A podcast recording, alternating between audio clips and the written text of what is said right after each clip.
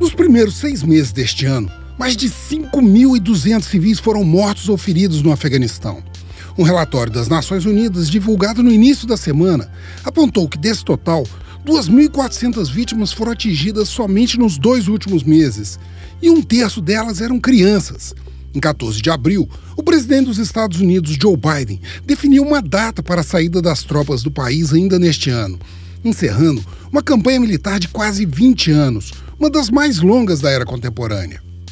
A previsão é que até o próximo dia 31 de agosto não haja mais soldados regulares dos Estados Unidos no país.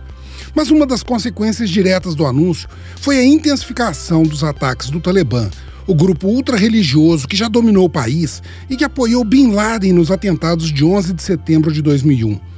As ofensivas, que estavam concentradas nas áreas rurais do país, começaram a se aproximar das capitais provinciais a partir de maio passado.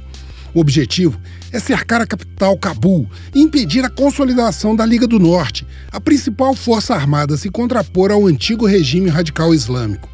Atualmente, o Talibã tem posições consolidadas em 31 das 34 províncias afegãs e faz um cerco violento contra Kandahar, a segunda maior cidade do país.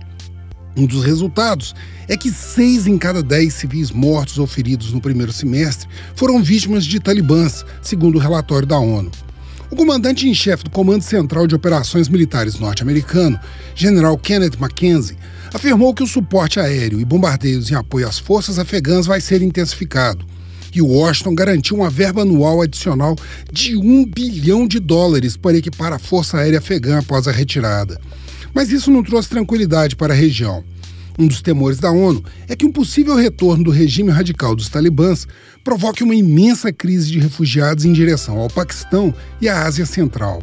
Além disso, os governos turco e chinês já começaram a se movimentar diplomaticamente para ocupar o vácuo deixado pelos Estados Unidos. Com isso, a Rússia reagiu e reforçou sua presença na Ásia Central. Cerca de 7 mil soldados da 201ª Base Militar do Exército Russo foram mobilizados. Eles vão participar de um exercício militar conjunto com tropas do Tajiquistão e do Uzbequistão na fronteira afegã o primeiro de uma série de manobras que vão se estender até setembro, segundo informações do Izvestia, citando altos funcionários do Kremlin. Uma série de movimentações que indica que, apesar da retirada das tropas norte-americanas, a paz no Afeganistão ainda está longe de ser uma realidade. Frederico Duboc, para o Super N.